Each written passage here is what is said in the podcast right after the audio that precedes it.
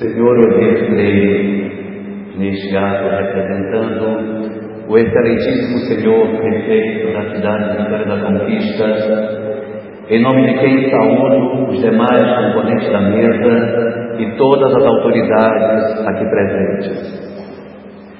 Senhoras e senhores, companheiros que nos assistem pela internet, a todos muito boa noite.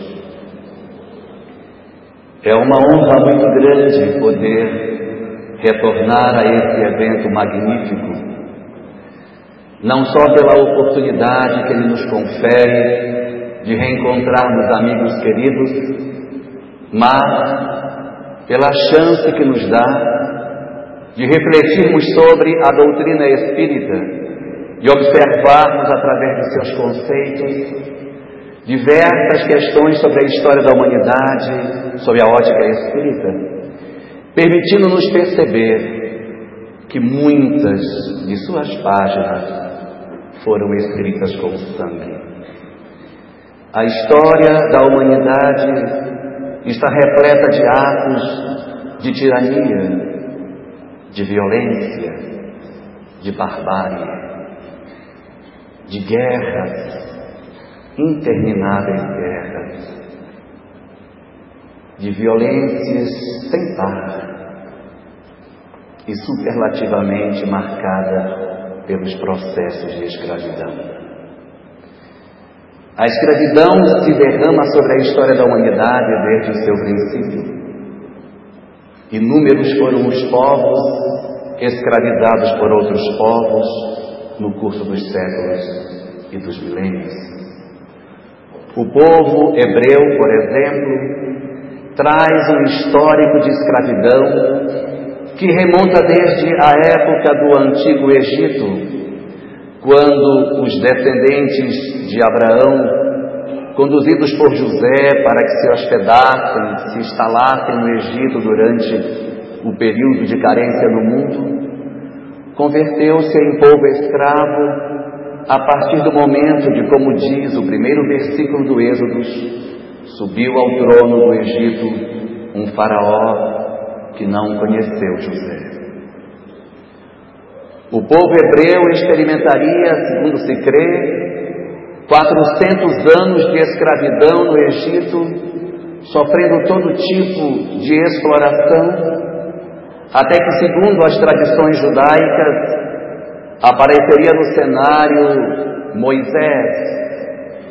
E esse personagem, através de diversos recursos, retiraria o povo do Egito, retornando com eles para a Canaã, a terra prometida, a fim de que ali se restabelecessem como nação.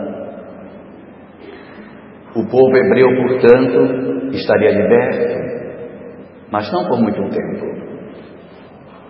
No século sétimo antes de Cristo, teríamos no trono da Babilônia Nabucodonosor. E ele determina a expansão do Império Babilônico para além das fronteiras jamais imaginadas, alcançando a Palestina e transformando os judeus em seus escravos. O exército babilônio invade a terra da Judéia e leva os judeus cativos pelo caminho, marchando até a Babilônia, aonde permaneceriam na condição de escravos.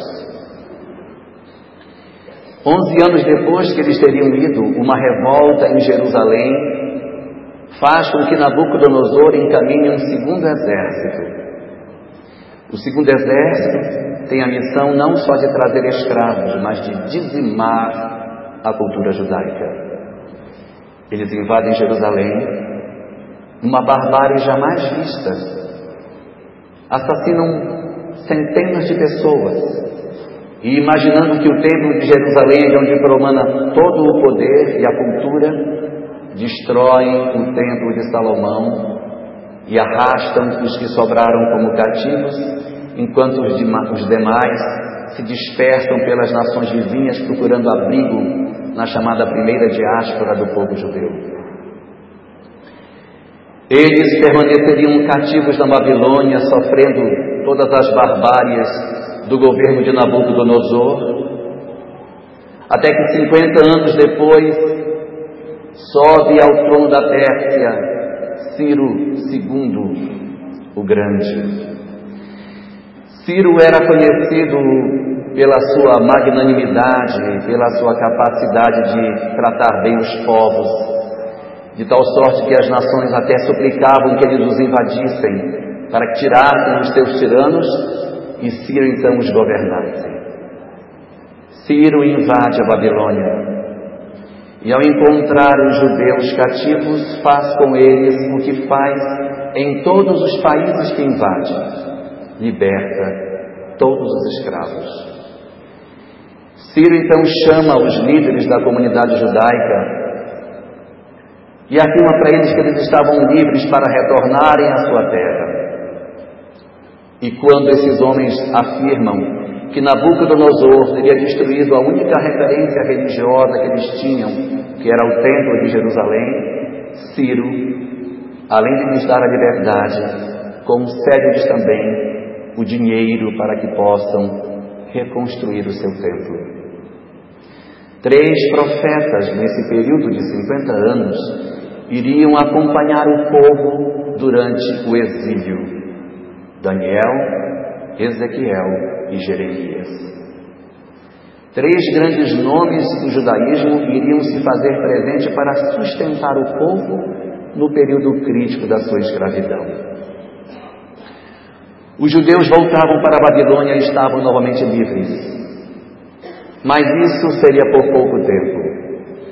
No século III a.C., Alexandre o Grande, o macedônio, invadiria novamente a Palestina e tornaria novamente os judeus cativos.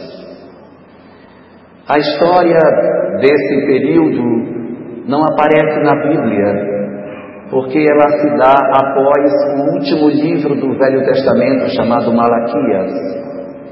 Então não há registros na chamada Bíblia protestante do que teria se dado durante esses anos de opressão de Alexandre o Grande. Mas nós encontramos na Bíblia Católica sete livros a mais do que na Bíblia Protestante, e nessa Bíblia Católica existem duas obras chamadas Macabeus 1 e 2, que contam a história da resistência do povo hebreu para se libertar do jugo daqueles que sucederam Alexandre o Grande no poder. No século II a.C., Alexandre o Grande já havia desencarnado precocemente e seu império dividido entre seus quatro generais. E o general a quem coube a região da Palestina, a chamada Grande Síria, tratava os judeus de maneira muito impiedosa, e começa a acontecer uma articulação não militar, mas dentro do Templo de Jerusalém. Os sacerdotes se articulam e iniciam um processo de revolução para libertar-se do jugo dos Ptolomeus. Então levantam uma bandeira que tinha uma frase em hebraico onde se lia Mikamorra Bailim Hashem, ou seja, quem é como nosso Deus. Pegando as iniciais da frase Mika Morra Bailim Hashem, aparece a palavra Macabe, os Macabeus. Este exército constituído num período de silêncio do mundo espiritual para com os judeus, uma vez que Malaquias havia aparecido apenas 400 anos antes de Jesus e eles estavam em pleno, pleno, silêncio do mundo espiritual, sem nenhuma referência, nenhum profeta, nenhuma liderança espiritual, esses sacerdotes se unem e expulsam, surpreendentemente, o império de Nabucodonosor, perdão, o império dos Ptolomeus da Palestina. Era um período de silêncio do mundo espiritual e a sensação de que nós teríamos em breve o cumprimento das promessas sobre o advento do Messias tomava conta das conversas em todos os lugares. A cada ano que passava, sem que o mundo espiritual se pronunciasse, mais aparecia a sensação de que o Messias se aproximava. Porém, no ano 63 antes de Cristo, os judeus iriam enfrentar o seu quarto e mais amargo período de escravidão. Os romanos entrariam em Jerusalém. Eles começariam um processo de dominação, esmagando todas as expressões de revolução que pudessem existir. O império acostumado a combater rebeldes se localizava em todas as regiões do Estado de Israel para combater aquilo que acontecia em qualquer lugar. Durante todo o período em que os romanos estiveram à frente do comando da, da, da Palestina, sete revoluções foram sufocadas. Cada vez que sufocava, mais crescia o desejo de que o Messias aparecesse. Era lógico, porque quando eles estiveram no Egito, Moisés apareceu e os salvou. Quando estavam na Babilônia, Daniel apareceu e os salvou. Quando os Ptolomeus invadiram a Palestina, os Macabeus os salvaram. Era a hora agora de aparecer alguém que os salvasse. Era um século marcado por personalidades singulares comandava especificamente a Judéia um homem chamado Herodes, o Grande.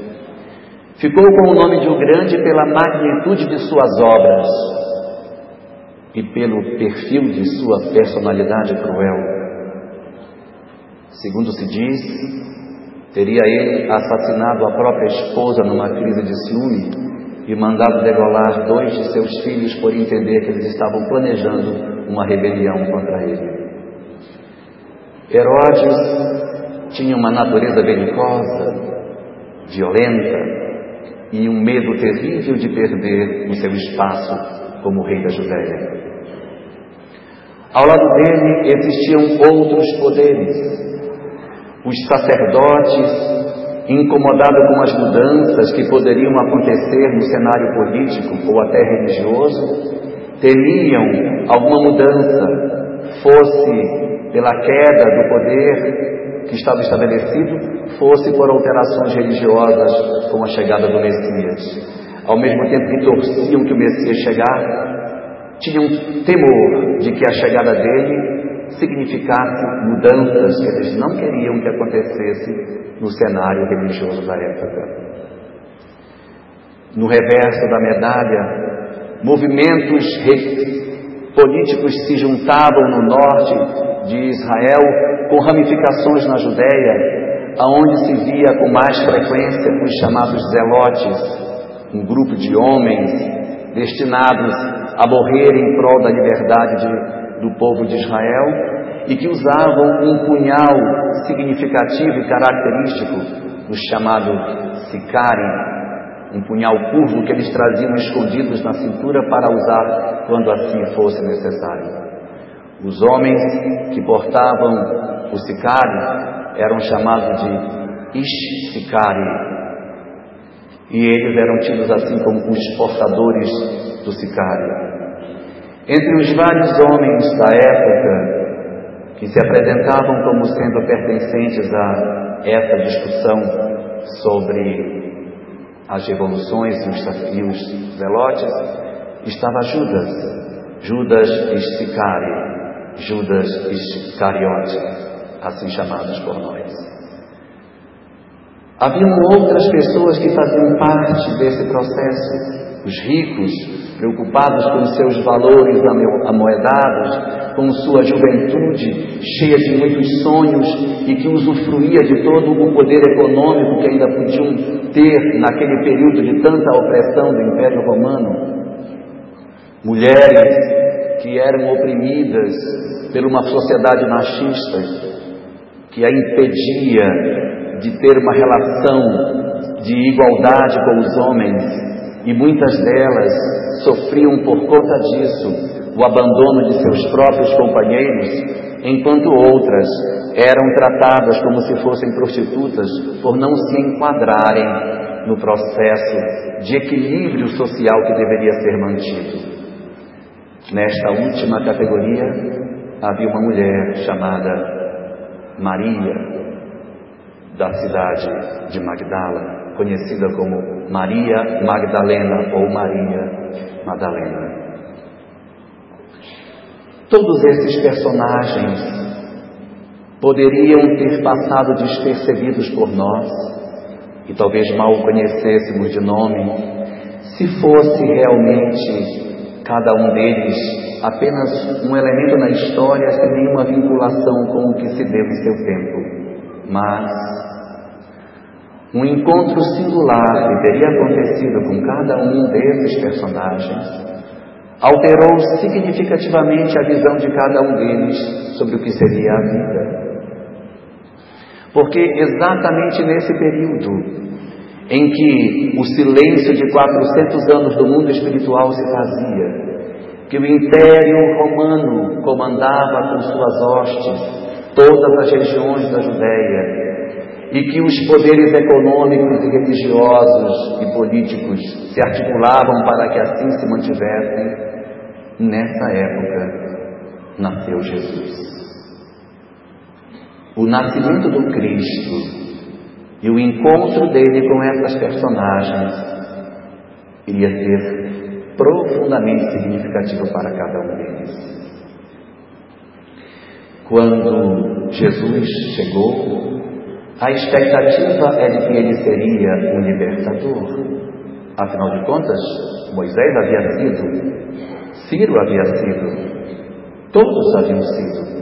Os macabeus, a esperança era que Jesus viesse para realizar o trabalho de ruptura com o modelo político que estava estabelecido. As profecias diziam que ele seria o rei de Israel e que seu reino nunca mais teria fim.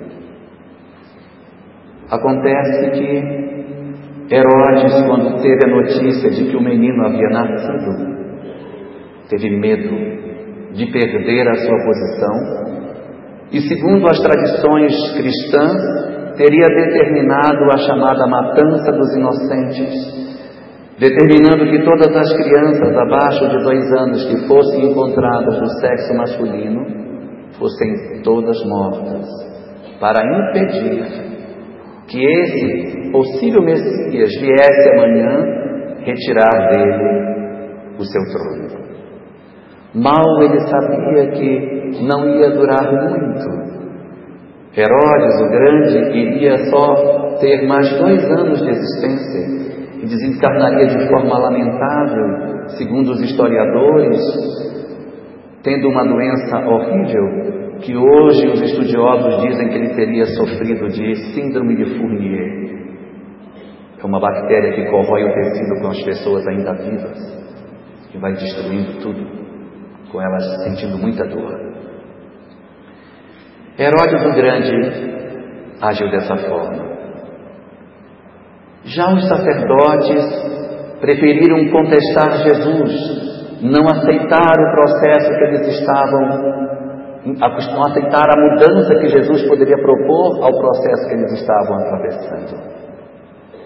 E por isso várias vezes encontraram com Jesus numa contenda, não querendo aceitar aquilo que era a mudança, nos conflitos internos que passavam, por saber que a mudança precisava acontecer, mas que eles não poderiam abrir mão da situação confortável que se encontravam. O conflito do sacerdócio entre aceitar o que era certo e aquilo que eles estavam acostumados a fazer, promoveu muitas dores e muitas rupturas dentre aqueles que compunham a classe sacerdotal de Israel. Judas Iscariotes, encontrando com Jesus, achava que ele seria a solução política. E ele imaginava que quando ele colocasse Jesus em confronto com o Império Romano, iria conseguir, por fim, o conflito que ele queria, e Jesus certamente iria destruir os romanos e libertar Israel. Isso não aconteceu. Não sei. Quando ele percebeu que ele havia se enganado, ele ficou tão transtornado que, conforme narram os evangelhos, ele acabou se suicidando. pela impossibilidade de ver aquilo acontecer e ao mesmo tempo por haver traído alguém que, segundo os evangelhos, era inocente. Jesus também teve a chance de encontrar, segundo o evangelista Lucas, no capítulo 19, com um jovem rico, o chamado mancebo rico. E no diálogo propõe a ele que ele abandone todos os seus bens. Ele procura por Jesus e diz: O que eu devo fazer para herdar a vida eterna?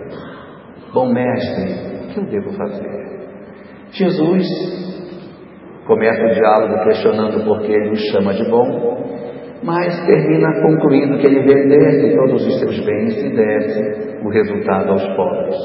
Mas o homem, segundo a narrativa de Lucas, saiu muito triste, porque era dono de muitas posses e não poderia se desfazer delas. Em outro momento, narrado apenas pelo evangelista João, Jesus encontra-se na porta do templo quando lhe trazem uma mulher adúltera que foi tomada em adultério e a regra era que ela fosse apedrejada. E ele então pronuncia a célebre frase: Atire a primeira pedra que estiver isento de pecado. Os homens então começam a se retirar, a começar pelos mais velhos, e ficando a mulher sozinha, Jesus vira-se para ela e diz: Onde estão os teus acusadores? E ela diz: Não sei, Senhor. Responde então Jesus: Eu também não te condeno. Vai e não tornes a pecar. E a mulher então reconstrói o seu caminho.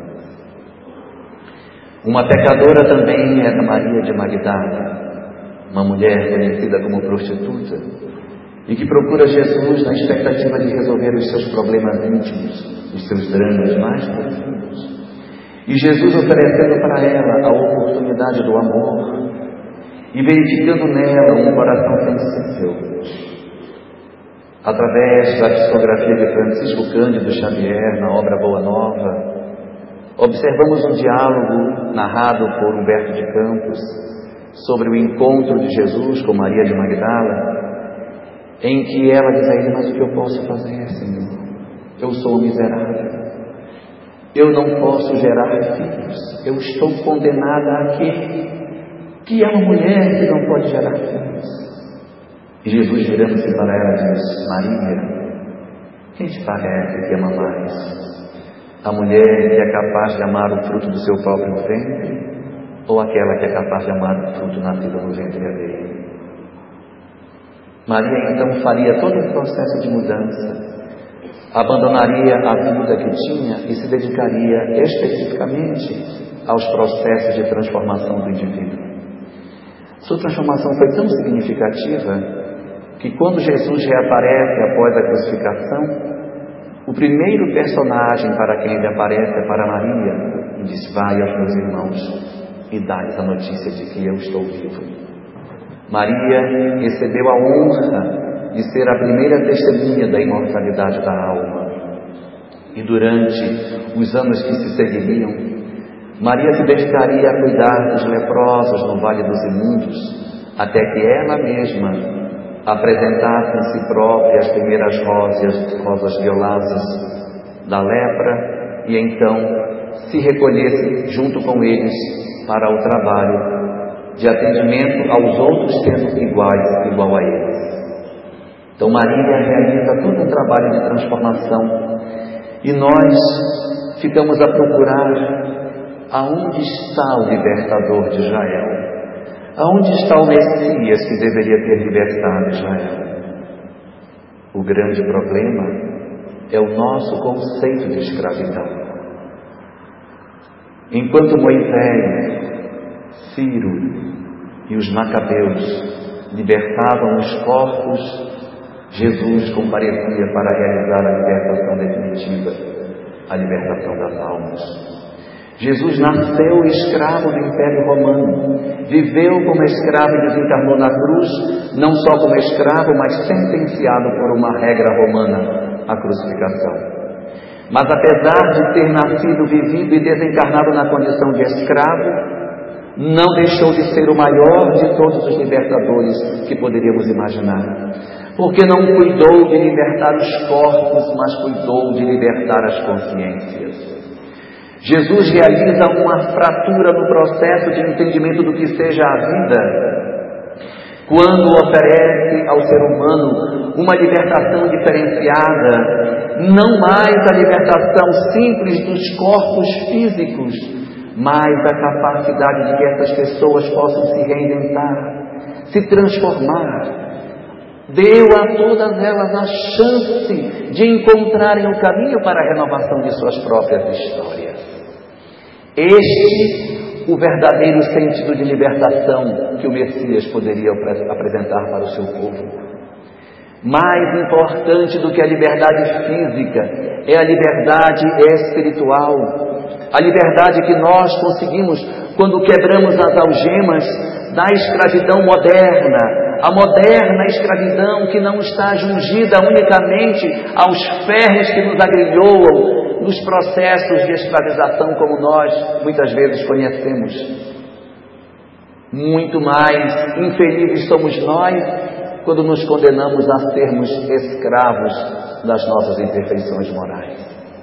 Herodes era escravo do poder, senhor de tantas coisas, mas escravo. Escravo de si mesmo, do medo de perder uma posse que a ele mesmo não, não, não lhe possui, não lhe pertence. Porque Herodes, quando desencarnasse, não mais seria rei, não mais teria majestade, mas nós muitas vezes nos vestimos com, as, com o manto do poder, achando que todas essas coisas serão eternas. Que ilusão para nós! Que pena quando nós nos iludimos por essas causas. E muito pior ainda, quando não só nos iludimos, mas enlouquecemos por conta deles. Destruímos, perseguimos, matamos, esmagamos as pessoas em nosso redor na expectativa de que assim poderemos ser mais felizes. Leve engano.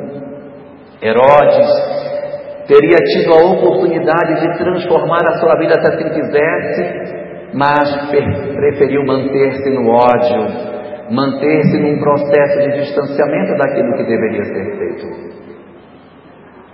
Já os sacerdotes eram escravos de sua intolerância, da incapacidade de amar aos outros e de compreender que o outro pode ser diferente de mim.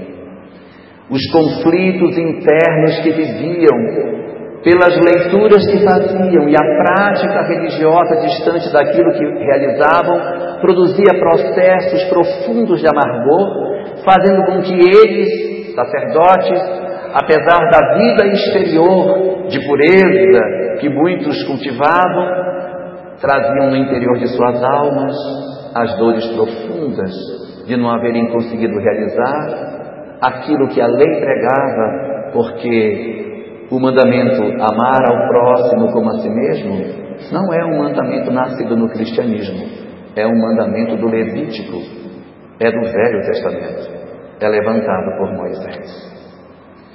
Da mesma forma, Judas Iscariotes, que poderia ter aproveitado a oportunidade vivendo ao lado do Senhor, não aproveitou vítima que era da sua escravidão, a escravidão da revolta, da inconformação e da crença de que nós podemos tomar sobre as nossas mãos a justiça do mundo, conduziu para que ele cometesse os desatinos que realizou. Viveu ao lado de Jesus e não compreendeu a sua mensagem. Tudo que ouvia traduzia como uma forma de revolução. E quando percebeu que estava equivocado, entendeu que era tarde demais e, diferente de Pedro, que negando Jesus reconstrói seu caminho, Judas foi mais frágil e abandonou o processo da existência física na crença de que assim agiria melhor. Da mesma forma, o mancebo rico enfrentado, enfrentando todos os conflitos que trazia dentro de si, quando teve a chance de mudar a sua existência, e o Cristo lhe propôs que se desapegasse das suas posses, ele não pôde, porque era escravo da riqueza. Estava jungido a um processo de escravidão em função das posses materiais que possuía, na crença de que assim ele poderia ser realmente plenamente feliz. Achava que as riquezas lhe pertenciam, quando na verdade nós nada possuímos daquilo que aqui recebemos. Chegamos ao mundo despidos e quando formos embora, nada da terra, materialmente, nós iremos levar. A mulher adúltera, encontrando Jesus, teve uma oportunidade excelente de realizar ali uma mudança na sua vida. E disse Jesus a ela: Vai e não tornes a pecar. Eu também não te condeno. A partir daquela experiência, aproveitando aquele espaço, ela poderia fazer a transformação e aproveitar dali para realizar o trabalho do verdadeiro arrependimento e construir uma história nova. Porque, conforme diz Emmanuel, ninguém pode refazer aquilo que já passou, mas todos nós podemos começar hoje a fazer um novo caminho. Emmanuel fala que aos erros do amor nenhum de nós escapou, mas nós não podemos, por conta disso, acharmos que as nossas vidas para frente estão com as suas fontes todas queimadas. Essa oportunidade de refazimento deu a ela a condição de, no arrependimento, criar um caminho novo na sua história, a despeito do já realizado, iniciar uma nova etapa no seu desenvolvimento espiritual. E Maria de Magdala, a grandiosa Maria Madalena, que realizou uma mudança, uma transformação tão extraordinária, que passou a ser uma referência no processo de transformação entre todos nós. Segundo Vinícius Pedro de Camargo, na obra Nas Pegadas do Mestre, Jesus teria sido muito grande quando tirou Lázaro do sepulcro, mas ele foi muito maior quando resgatou a alma de Madalena para a luz. Porque o corpo de Lázaro mais tarde voltou para o sepulcro, mas a alma de Madalena nunca mais voltou para a escuridão. Esse resgate definitivo e determinante das nossas vidas no encontro com a luz era o que de mais positivo, de mais extraordinário Jesus poderia fazer por aqueles que conviviam com ele. Sua mensagem, assim, logo se espalhou, cativando inúmeros indivíduos da época. Os estudiosos de agora, debruçados sobre o comportamento de Jesus, dizem: Este homem era extraordinário, porque ele fez uma coisa muito difícil. Ele fez escravos sonharem, porque os escravos são pessoas sem perspectivas. Mas Jesus fez com que os escravos pudessem sonhar. E muitos que eram escravos do Império Romano, debruçados sobre a crença da imortalidade, do amor, do perdão e desse propósito que o Cristo apresentava, em que oferecia-se como local para que todos viessem. Vinde a mim todos os que vos achais cansados e aflitos, e eu vos aliviarei. A mensagem cristã, portanto, saiu da Palestina e começou a tomar espaço nas regiões aonde os pregadores faziam mas, poucos séculos depois, ela começaria a perder um pouco do vício, porque nós começaríamos a tratar a mensagem de maneira diferente. Começávamos a não entender nitidamente o aspecto moral que Jesus apresentava, do amor, do perdão, e passávamos a nos vincular mais aos aspectos dogmáticos, sacralizados, deificados, entronizando Jesus como se ele fosse um ser divinal. Isso fez com que o cristianismo, ao longo dos séculos, começasse a perder a busca pela essência do comportamento e nos emaranharmos em função daquilo que nós somos, porque éramos nós mesmos no ontem, vivendo experiências em que afastávamos a compreensão de Jesus daquilo que era, na verdade, o conhecimento verdadeiro. Mas o tempo se encarregaria de cuidar de todas as coisas. E depois de muitos séculos de esquecimento da mensagem original, o século XIX iria oferecer a nós um resgate de uma questão muito interessante. Era a oportunidade de nós desatarmos o novelo que havia sido criado e que ofuscava a luz que o Evangelho trazia lá no fundo e poder resgatar a mensagem do comportamento e não a, a mensagem litúrgica que nós cobrimos, vestimos a mensagem de Jesus. Era a hora de nós fazermos uma leitura mais clara da mensagem do Cristo. Esse período é o período no qual nós temos o desatar das vinculações da religião sobre a ciência e sobre a filosofia, permitindo o livre pensamento sobre as ideias. Aproveitando-se desse espaço de pensamento e dos fenômenos mediúnicos que aconteciam na primeira metade do século XIX, Allan Kardec começa a reunir os conhecimentos e formar a doutrina espírita. Uma das consequências logo iniciais da formação do conhecimento espírita foi a percepção do desdobramento moral que ela possuía. Ao notar o comportamento moral que a doutrina espírita tinha, ele vai perceber o quanto é semelhante à mensagem moral que Jesus apresentava. E então compõe uma obra o Evangelho segundo o Espiritismo, tentando fazer um resgate dessa questão moral. No ano seguinte, em 1865, ele compõe uma obra chamada O Céu e o Inferno, ou A Justiça Divina segundo o Espiritismo, tema do, da nossa Semana Espírita. Allan Kardec iria pegar uma, um conjunto de informações e tratar numa obra magistral que agora está fazendo 150 anos. A obra O Céu e o Inferno é dividida em duas partes, uma parte mais teórica e uma outra parte prática fantástica. A primeira dessas partes vai discutir os conceitos sobre céu, sobre inferno, sobre purgatório, e muitos nos, nos indagamos, ué, mas de onde surgiu o purgatório? Só era céu e inferno, surgiu de onde? É que o livro de Macabeus, que não está constante na, na Bíblia protestante, é que trata sobre isso, da chamada oração pelos mortos. É prática comum no judaísmo orar por aqueles que já partiram. Ora, se eu oro por alguém que já partiu, porque a minha oração pode mudar a condição que esse, desse indivíduo. Porque se não puder mudar, não tem por que orar.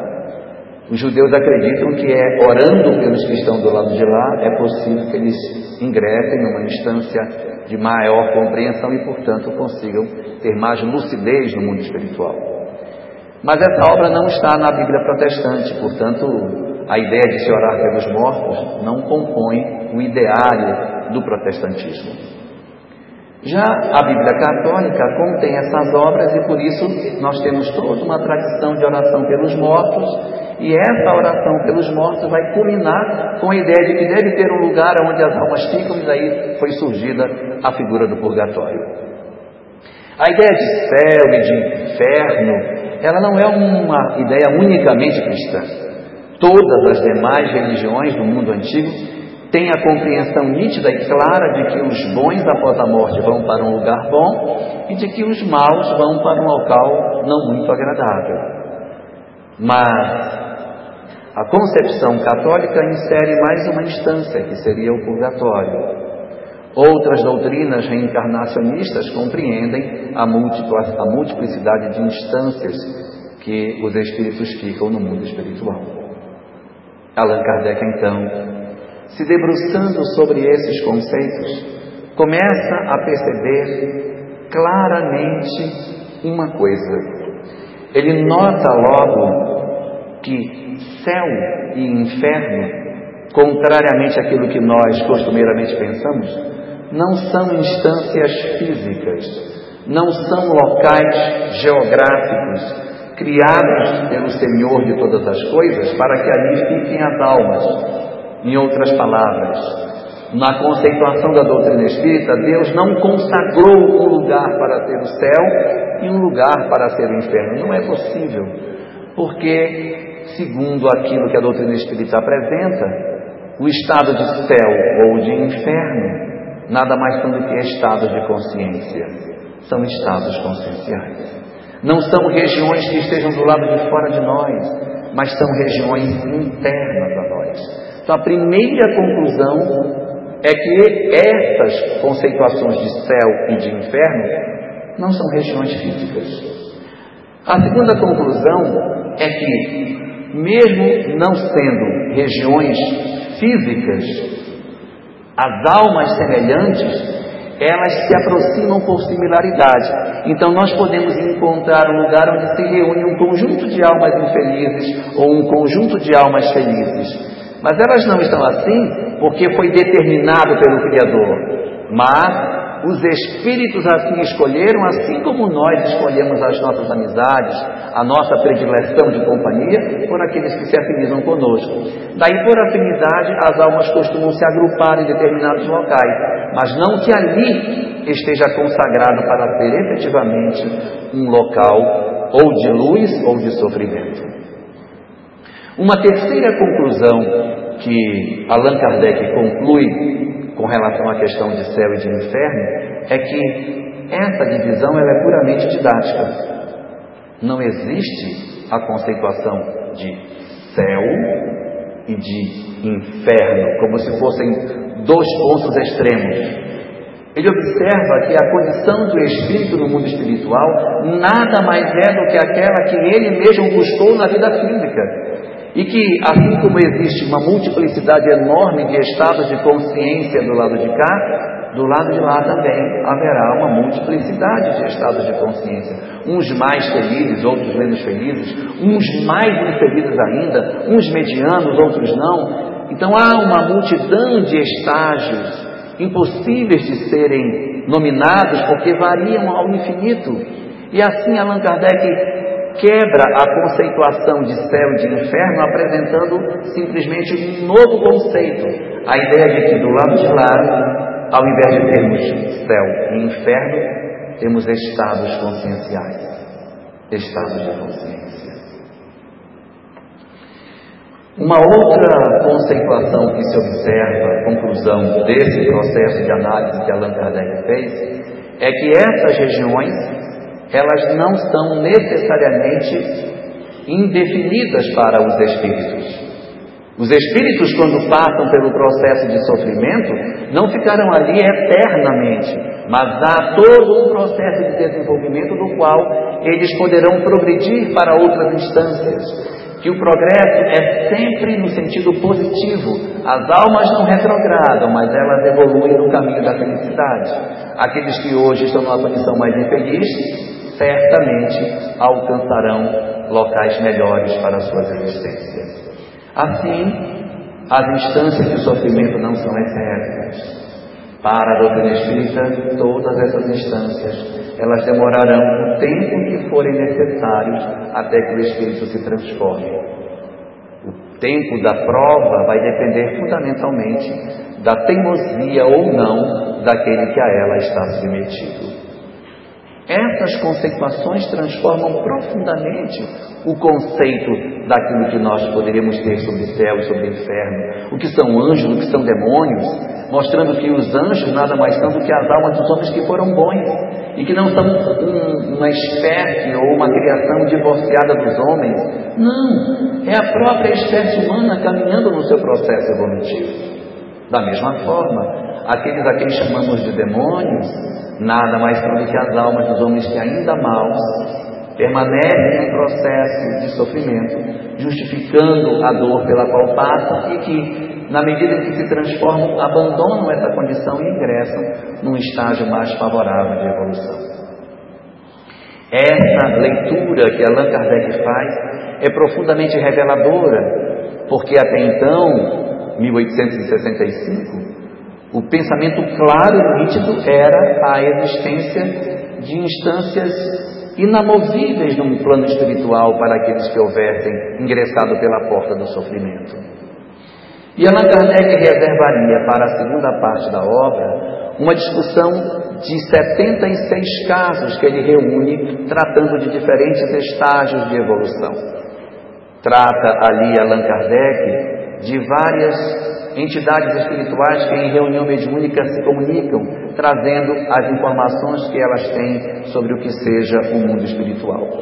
E é curioso que logo no começo ele dá uma informação bastante interessante. Ele diz: olha, os espíritos menos numerosos no mundo espiritual são os espíritos felizes. Mas, contrariamente e até consoladoramente, o número mais avançado de entidades no mundo espiritual que ele tem, o maior volume, é das entidades felizes. São 18 casos. Eram difíceis de achar, mas ele achou bastante para nos confortar e nos mostrar que isso é plenamente possível de se fazer. E ele vai apresentar nesses 18 casos coisas bastante curiosas. Desses 18, sete são espíritas, os demais não. E os que são apresentados ali possuem diferentes características. Uns são pobres, são ricos, são homens, são mulheres, são espíritas ou não espíritas. Uns são jovens, outros são mais velhos. Uns são da época mais remota, outros são da época atual. E quando a gente começa a tentar identificar uma característica predominante, parece que não há nada que predomine sobre isso, parece que não há nada que nos identifique. Mas nós fomos fazer um quadro sobre essas personalidades, há uma característica que todos eles apresentam. E aqueles dentre nós que queremos amanhã sermos contados entre as almas chamadas de felizes, podemos seguir esse roteiro. O roteiro é: todos aqueles que são citados são apresentados como pessoas prestativas, preocupadas com o próximo. Então, se a gente está interessado em ter uma boa sorte na vida futura, que a gente atente para esse detalhe. E aí vem uma questão bastante curiosa. Nenhum deles é apresentado como construtor de uma creche, como fazendo um trabalho enorme. Nenhum deles tem. Todos fazem um trabalho pequenino. É um trabalho individual. Porque às vezes a gente acha que a gente vai se justificar após a morte pelo tamanho do trabalho que a gente faz. E não é. É pela intensidade do trabalho que se faz. Ainda que meu trabalho seja pequeno, mas se for intenso, eu estou justificado. Mas um trabalho grande, onde eu chego impaciente, ai meu Deus, tenho que ir lá com os velhinhos hoje, ai, tenho nojo daquilo, mas eu tenho que ir. E a pessoa vai amarrada, com raiva. Graças a Deus acabou, já cumpri minha obrigação, estou ótimo, agora já fiz a minha caridade. Você está vendo, né? Está vendo? Leva engano. A caridade não está naquilo que se faz. Às vezes a gente pega aquela parábola do bom samaritano, que fala que ele parou, desceu, colocou óleo, vinho, ataduras, levou ele para a hospedaria, passou a noite com ele. A gente acha que a caridade está nesses atos aí, mas não está. A caridade está antes de todos eles, quando diz assim: E passando por aquele lugar, um samaritano que vendo-o, moveu-se de íntima compaixão. É esse mover-se de íntima compaixão que é o que se espera, porque não é o fazer, é o sentir. E essas entidades que estão lá do, lado, do outro lado da vida e que conversam com Kardec, todas elas são pessoas benevolentes, fazem o bem ao próximo, ajudam as pessoas. A característica dominante delas é serem pessoas prestativas, então, essa pode ser a nossa indicação para que nós chegamos ao mundo espiritual. Depois ele narra um conjunto de outras entidades. Ele narra alguns casos, são seis casos, de entidades em condições de mediano.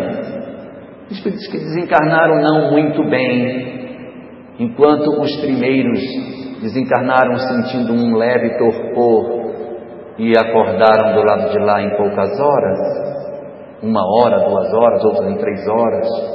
Esses, quando vem a, a hora do passamento, assim chamado, sentem um torpor e quando acordam, acordam no dia seguinte. Ficam como que dormindo durante um período maior.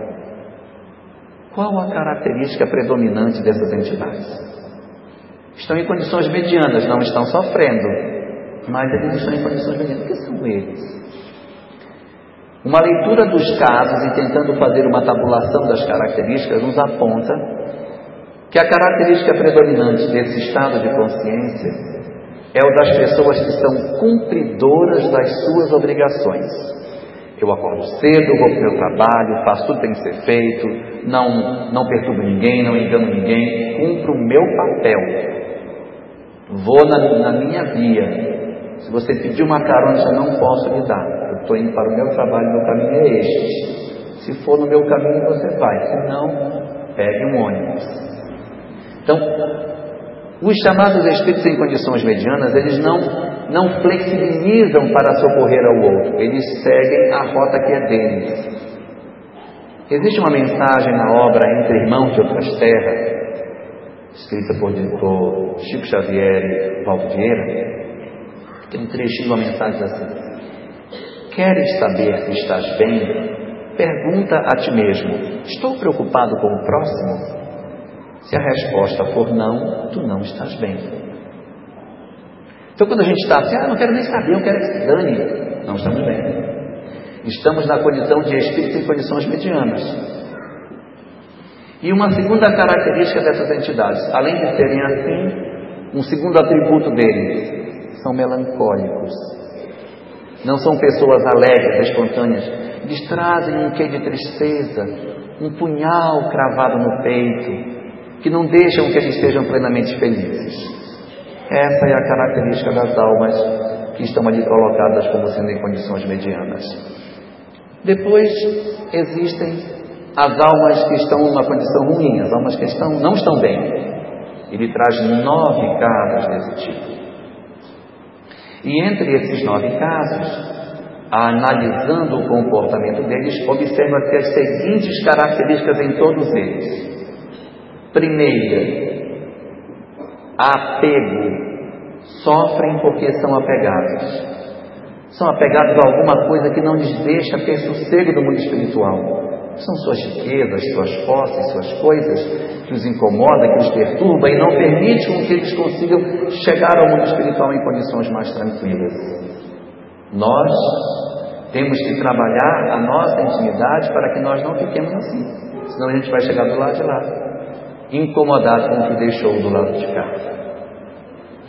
Um segundo, uma segunda característica dessas entidades é que elas também possuem muitos vícios. É um outro sinal das entidades que estão nessa condição. Um vício que também pode ser relacionado com apego. Eu tenho um vício nas minhas posses, um vício. Então, tudo aquilo que para nós constitui vício, posse, apego, vai nos conduzir a uma condição infeliz do lado de lá da vida. É um recadinho para nós, para a gente começar a pensar. Às vezes a gente lê muito e acha que só vai acontecer com os outros. Eu quero informar que, segundo as estatísticas, 75 pessoas desencarnam por segundo. Em um minuto dá para ir todo mundo. Pode ser o último. Então a gente precisa se preparar para esse processo de transição que todos nós iremos enfrentar, porque essa chegada ao mundo espiritual é uma condição para todos nós, não é uma condição só para A ou para B. Nós iremos defrontar com a nossa consciência do lado de lá. E em que estado consciencial nós estaremos quando atravessarmos? Allan Kardec, depois desses capítulos, aborda os chamados espíritos endurecidos, que são entidades que do lado de lá não se mexem, continuam do mesmo jeito, sofre da famosa síndrome de Gabriela, não é?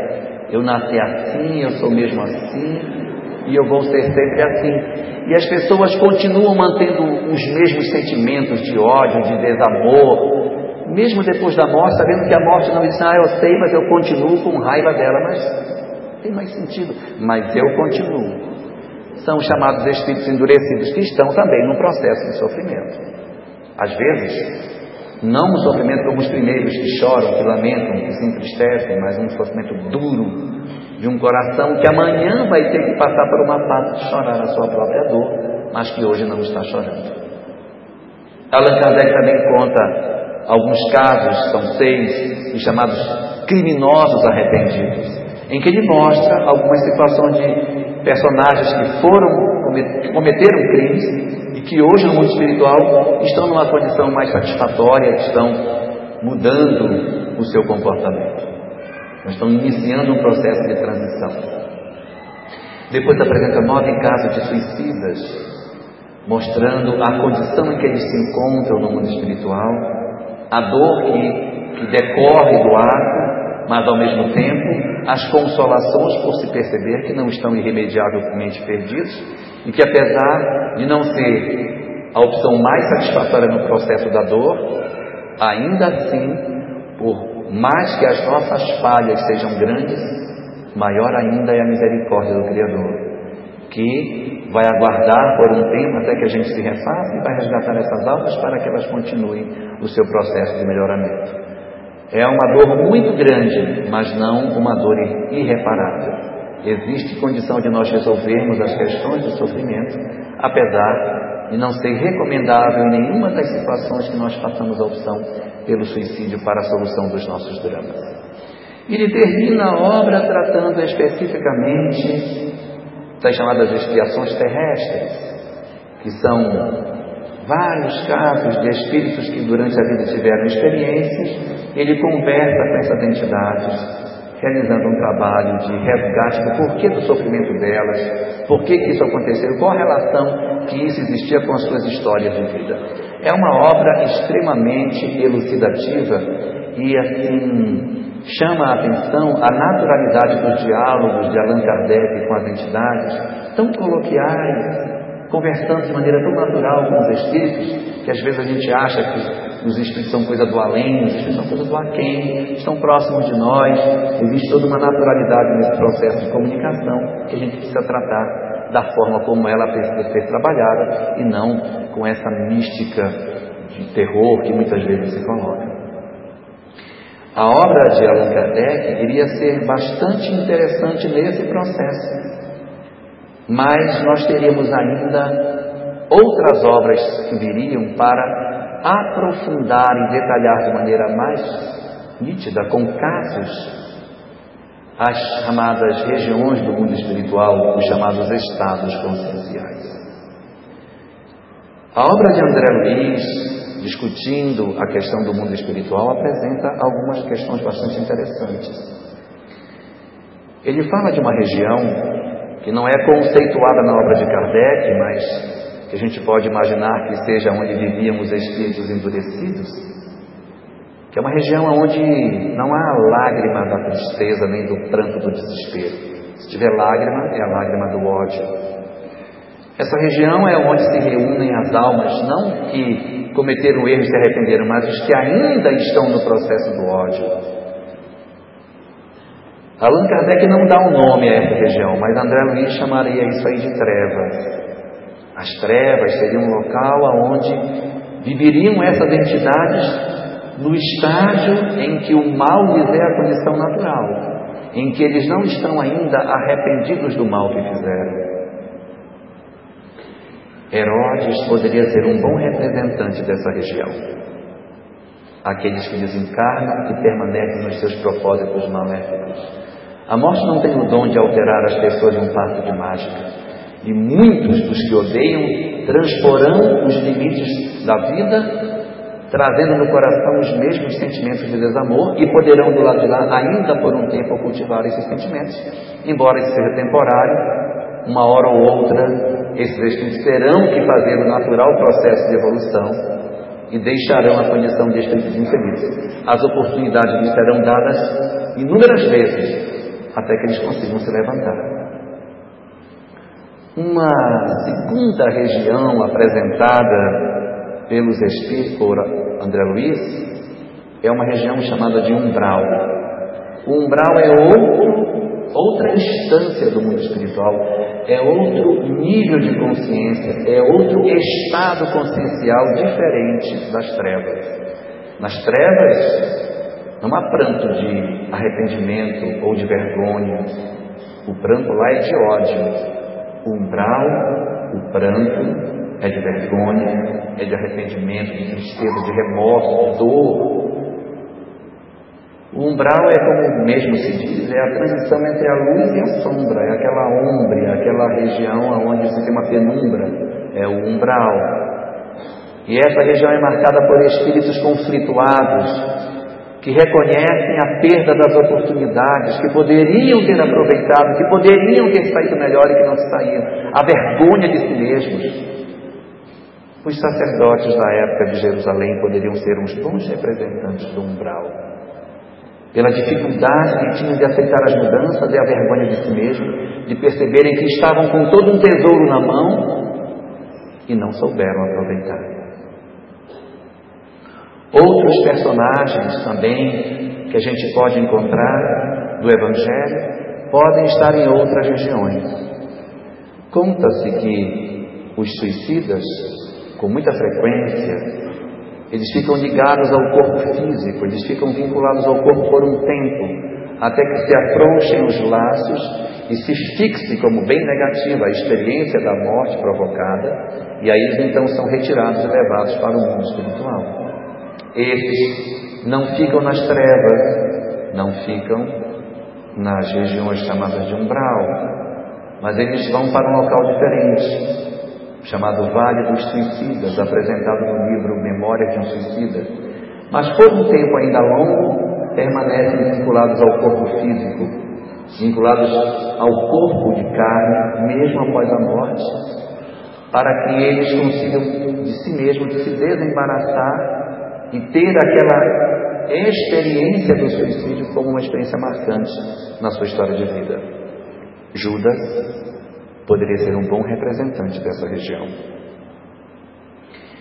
Existem, segundo André Luiz, outras instâncias, outros estados conscienciais, em que ele diz que muitos espíritos, quando desencarnam, permanecem na crosta terrestre, não se afastam para outro lugar, permanecem na crosta, são espíritos vinculados à vida na terra em função do apego que têm ao medo das coisas, produzindo as chamadas casas mal assombradas, carro mal assombrado, geladeira mal assombrada, porque os espíritos ficam vinculados àquilo que amam e não quer esposa mal assombrada, fica vinculado e não quer abandonar a pessoa, não é? Então os espíritos ficam agarrados a determinadas experiências na expectativa de que assim eles consigam ter ainda acesso ao que eles não aceitam ter perdido. O mancebo rico, que decidiu não seguir Jesus porque tinha apego aos bens materiais, poderia ser um representante dessa região, daqueles que ficam vagando pela terra após a morte, desesperados porque ninguém mais os reconhece é outro estado consciencial. Também diz a obra de André Luiz que existem locais onde se recolhe as entidades que, embora não estejam em condições excepcionais, já se arrependeram de suas faltas, possuem ainda muitas lacunas morais, mas estão querendo mudar, estão no propósito de mudança são as chamadas colônias espirituais, são cidades espirituais, aonde as pessoas se reúnem, ainda com mazelas, numa condição mediana de evolução, onde elas estão ali se, se preparando, melhorando espiritualmente para voos mais altos. Quem sabe a mulher adúltera não seria uma habitante de uma colônia espiritual, em função da oportunidade do recomeço e que ela teria ali a chance de recomeçar uma nova existência interiormente. E uma última região citada por André Luiz são as regiões de luz, da qual nós poucos sabemos, porque aquilo que é pequeno não conhece aquilo que é grande. Mas sabemos que são regiões de profunda paz, onde as almas se reúnem pela afinidade dos interesses. E lá estão não para apenas viverem no ócio, mas para dali realizarem um grande trabalho de socorro às almas que estão embaixo.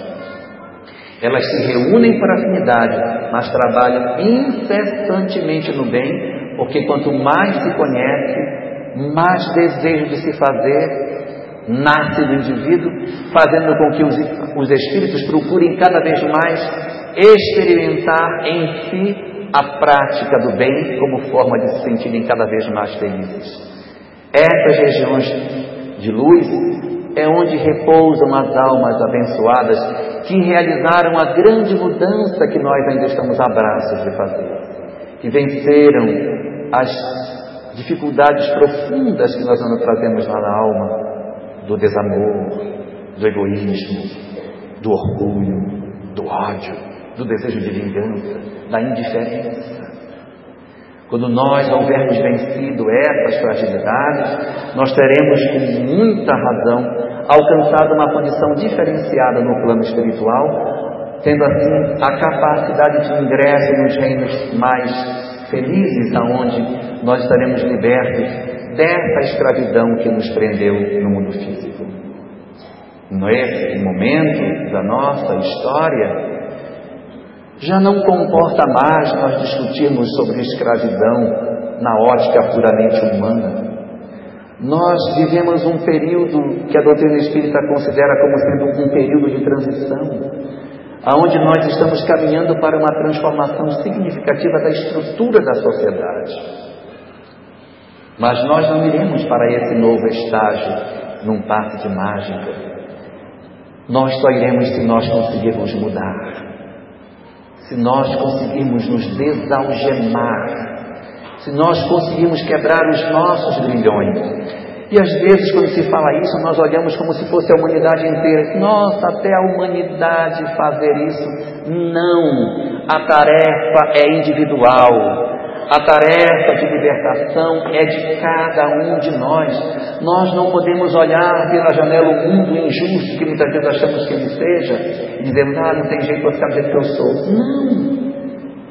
O nosso trabalho é a nossa libertação individual, não é um trabalho do mundo, é um trabalho meu. Quando se fala de quebrarmos a algema da escravidão que nós trazemos do nosso egoísmo, do nosso orgulho, é quebrarmos a escravidão do indivíduo, não do mundo. Nós falamos nós, mas é nós, eu. Cada um de nós na relação pessoal que tem. Que importa saber da história de Ciro, de Moisés, dos Macabeus, se isso não representar para mim uma transformação na minha vida? De que vai nos valer o simples conhecimento se nós não operarmos isso na nossa história pessoal de vida? daqueles que de nós temos em casa um pai que tem Alzheimer e que nós nos sentimos algemados àquela experiência amarga. É preciso que nós aprendamos a nos libertar de todas essas coisas e olharmos para o companheiro que está conosco como uma oportunidade de sublimação dos nossos sentimentos.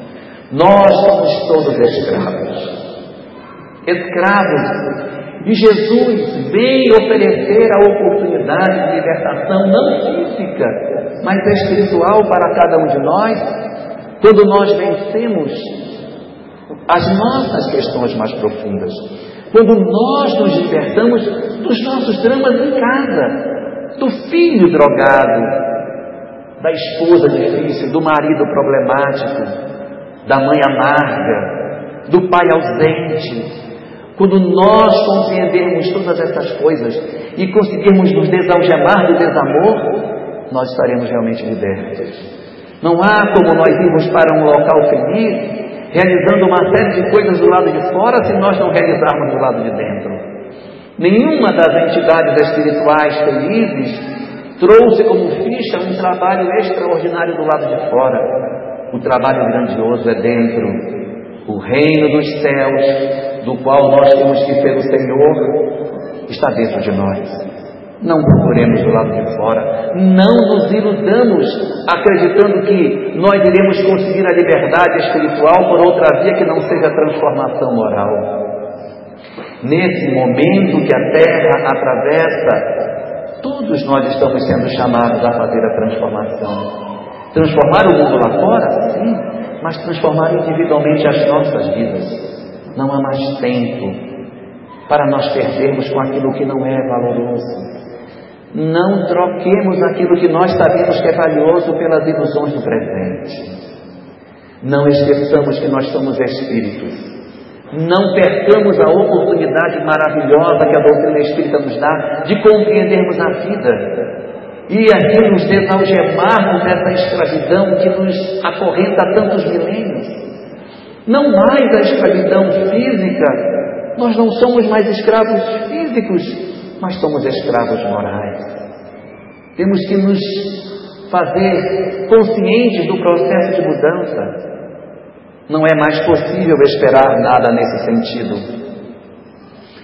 E não é de hoje que se luta pela libertação da escravidão.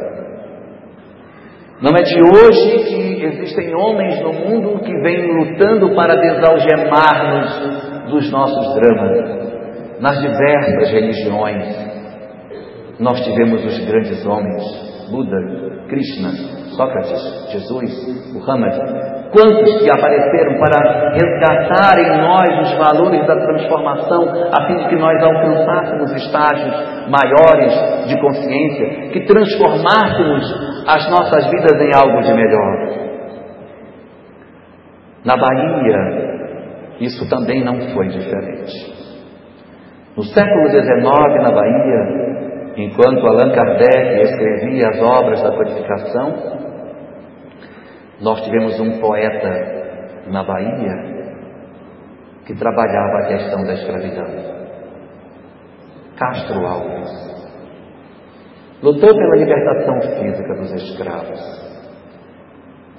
Mas quando chegou ao mundo espiritual, percebeu que havia uma escravidão muito maior e que era preciso desalgemar as pessoas dessa escravidão moderna, a qual todos nós, embora libertos, continuaremos cativos até que entendamos a mensagem do Cristo. Assim, através da, da mediunidade de Francisco Cândido Xavier, Castro Alves deixa uma mensagem para nós que, na verdade, é um apelo para os jovens que possuem tantos ideais de transformação e que as mocidades espíritas se juntassem nesse grande processo de mudança.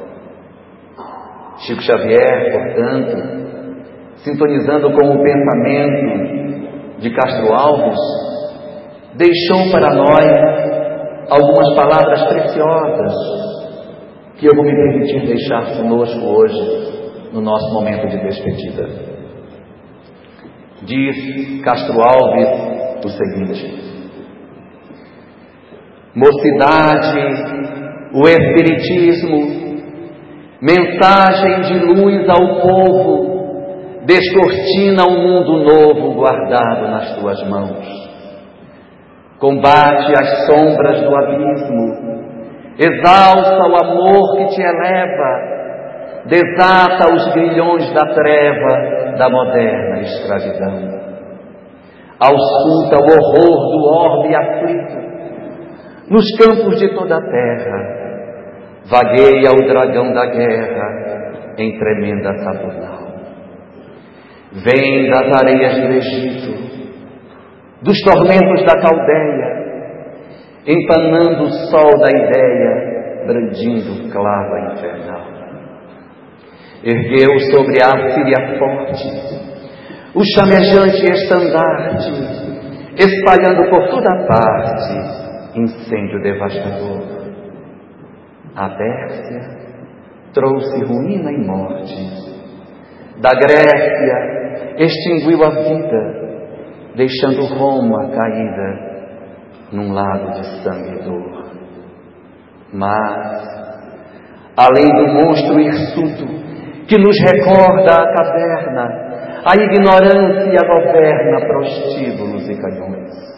A preguiça vive de luto, ódio torvo prevalece, nos males de toda espécie, enlouquecendo milhões. Negro vício multiforme, que de púrpura se veste, atormenta mais que a peste, mendigos, ministros, reis. Mas a verdade não dorme, e cavando um sulco profundo, desdobrará sobre o mundo novos tempos, novas leis. Juventude, a nova era já resplende no, no horizonte. Ergue os braços, move a fronte no serviço para o mil. Ama, crê, trabalha e espera. Proclama a fé que te invade, cantando a fraternidade aos claros céus do Brasil. Soldados do Cristo Augusto, tercemos armas da crença, detendo por recompensa o dom divino de amar. O Salvador, brando e justo, para as glórias do porvir, elege a senha servir e manda a vida marchar. Sigamos, vanguarda fora, de coração descoberto, contemplando de mais perto a fonte da eterna luz. Acendamos nova aurora na noite que invade o templo, seguindo o sublime exemplo do Mestre sábio da cruz. Combatem ao vosso lado, sem fuzis conquistadores, espíritos benfeitores buscando a paz do amanhã. Ei-los voltam do passado. São mil gênios sobre-humanos. Choraram trezentos anos nos circos da fé cristã. Trazem fúlgidas bandeiras, entoam hinos felizes, bendizendo cicatrizes, santificados heróis. Serviram a Deus de rastros, volvem hoje de outros astros, sóis brilhando noutros sóis mocidade, o espiritismo, mensagem de luz ao povo, descortina um mundo novo guardado nas tuas mãos. Combate as sombras do abismo, exalça o amor que te eleva e desata os grilhões da treva da moderna escravidão. Sejamos Todos bem-vindos à 72 Semana Espírita de Vitória da Conquista e que Deus nos abençoe.